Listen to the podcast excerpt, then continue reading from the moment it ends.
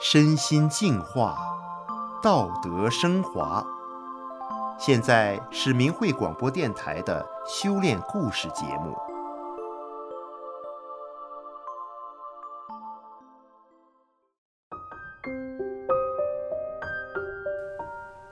听众朋友，你好，今天要和您分享的故事是：村里村外老干白工的大傻子。今天要给您说个大傻子的故事。这个大傻子住在贫穷的中国农村，自己又聋又哑，却老是免费帮人干活。大傻子很傻，却又傻得很奇怪。让我们一起来听听他的故事。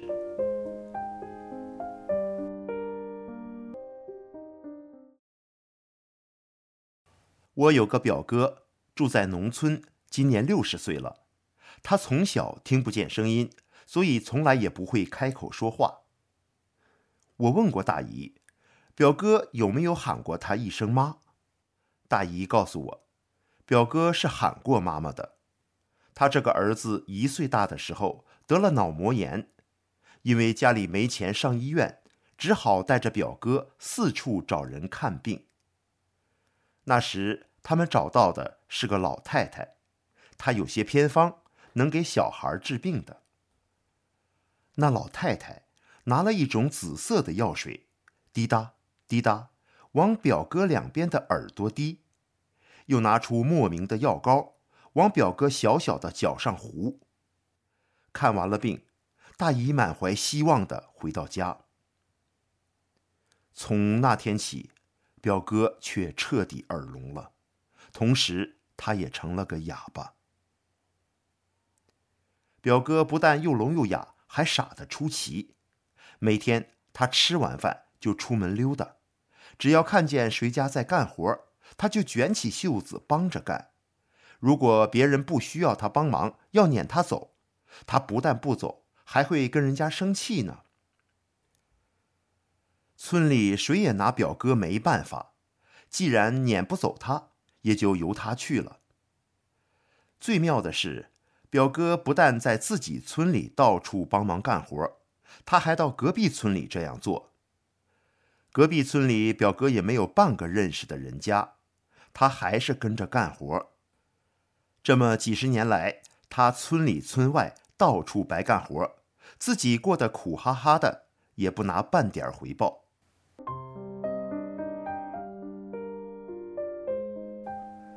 因为他老做这么奇怪的事，邻近的村民和亲戚都管表哥叫大傻子。所有人之中，只有我大姨叫他哑巴。因为大家都叫表哥大傻子，久而久之，我也有样学样，不管他叫大哥，也叫他大傻子了。我还小的时候，大傻子表哥经常从农村走了几十里路来我家。因为他傻，我们也不留他过夜。吃完饭就对着他用手势比划比划，让他回家了。大傻子回家前还会带走一些我家的东西。我们都觉得大傻子真的傻，因为他可能根本不明白什么叫偷东西。我妈每次去大姨家，大傻子趁我妈不在屋里，就把我妈兜里的钱往自己兜里揣。你说他偷钱也不对，因为大傻子既不会花钱，也不会藏钱。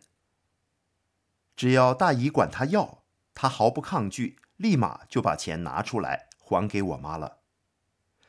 我们谁也搞不懂他为什么老这样做。大傻子现在都六十岁了，却一点儿也没有变，还是这个老样子。大姨丈去世之后，大姨就和大傻子表哥相依为命了。因为大傻子是一级残疾，加上大姨的份儿，他们俩每个月有四百多块的低保生活费。后来大姨年纪大了，不能再干农活了，他就把地租出去，让别人去种地，一年到头，他们母子俩就靠着七八千块钱的田租和低保费过活，日子过得挺拮据的。二零二一年三月初，大姨说，她要带大傻子去看病，请我帮忙看家，让我帮忙照料他家里养的鸡鸭。她说，大傻子这几天老是呲牙咧嘴的，也不知道哪儿疼了。我平时也挺忙的，但实在不放心这对可怜的母子，也就一口答应了。我一到大姨家，就看到大姨为了招待我，正在包饺子呢。我还没坐下，大姨就让我看她的左手，说她手指抽筋了。我赶紧帮她揉开。接着，大姨还没包几个饺子，手指又抽筋了。我赶紧再帮她揉开。到了晚饭的时间，大傻子回来了，他全身脏兮兮的，一坐下他就长长的叹了一口气。表情看起来很痛苦。吃完饭，大姨的手指又抽搐起来了。我一摸，发现她双手发冷，尤其是左手，整个手腕都是冰凉的。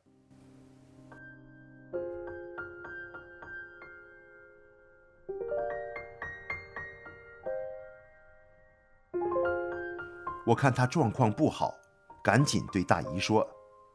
您跟我学练法轮功吧。我就这样手把手带着大姨学练了大法的第五套功法。大姨一开始学练功，她的手指就不再抽搐了。过了一会儿，大姨说，她感觉到左手冒出了一阵凉风。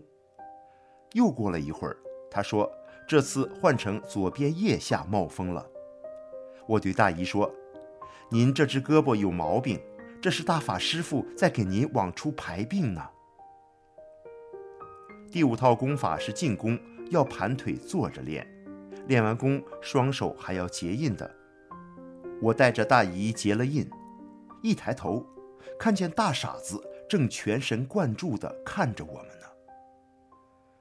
我原本以为练功对大傻子而言太困难了，但他一直盯着我们看，好像也想学似的。我就帮他把手摆成结印的手势试试，没想到他双手一结印，就这样稳稳地坐着，一动也不动了。坐了一会儿，我再摸摸他的手，大傻子原本冰凉的手竟然暖乎乎的变热了。我大吃一惊，决定马上教大傻子练功。第五套功法中，有个比较复杂的动作，需要双手打一套手印。没想到大傻子也学会了，学得还挺好，一点儿也没比别人笨。一开始，他只能散盘双腿，两个膝盖翘得老高，几乎要立起来了。练着练着，他的膝盖渐渐往下落，双腿就快要打平了。接下来，我又继续教大傻子练其他四套功法，整整一个多小时下来，大傻子竟然一口气跟着练完，而且动作基本都做对了。我实在太惊讶了，就忍不住问了身边的大姨：“您看他那练功动作，大傻子不笨呢？”大姨指着院子，说：“那里的玉米篓子和手推车。”都是大傻子自己动手做的。我朝着大姨手指的方向看过去，院子里那台手推车有一辆小马车那么大，不仔细看还看不出是人手工做的呢。看着眼前安静的大傻子，我一句话也说不出来了。我到底看到了什么？这简直太不可思议了。练完了功。大姨让我接着给大傻子听大法师傅的讲法，于是我把 MP3 上的耳机放进大傻子从小就听不见的两只耳朵里，接着我把音量调到最大。那一瞬间，大傻子的脸一下子严肃了起来，露出非常庄严的表情。大傻子一边听一边站了起来，还用手指着天，比了好几下。我愣了一下，才告诉他：“对，这是天法。”他又坐下，把两只胳膊支在桌上，还重复了两次这个动作。我突然明白了，我说：“是，大法师傅讲法时就是这个姿势。”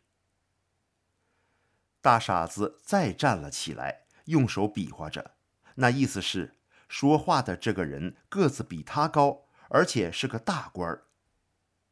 接着他又比划着飞翔的动作，这意思我就搞不明白了。他就这样边听边反复比划着这几个动作。我跟大姨陪着大傻子听了好一阵子大法师傅讲法，后来。我看夜深了，就帮大傻子拿下耳机，让他上炕休息了。大傻子一躺下，还不停地上下嘎巴嘴，他很费劲地想发出声音来，用手一直捏着他的喉咙，他的嘴一张一合，动了四五下，好像要说什么。就这样，大傻子折腾了半个多小时，突然。一个声音划破了这个一向安静的房间。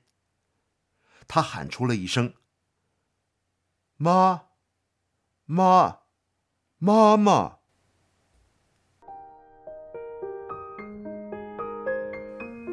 大姨激动地爬了起来。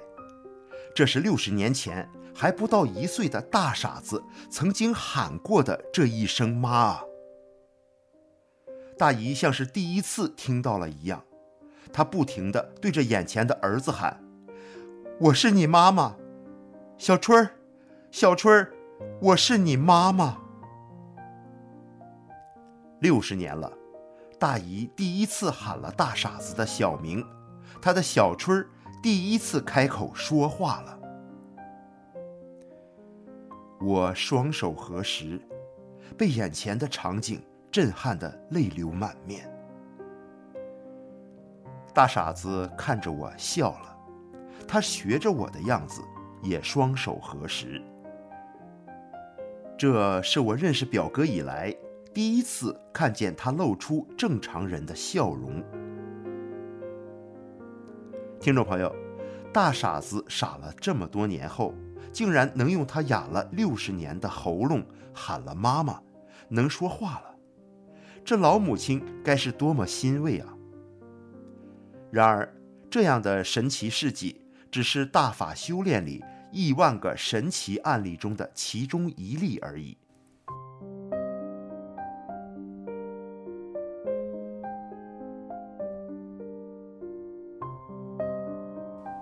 好，今天的故事就说到这里了，感谢您的收听。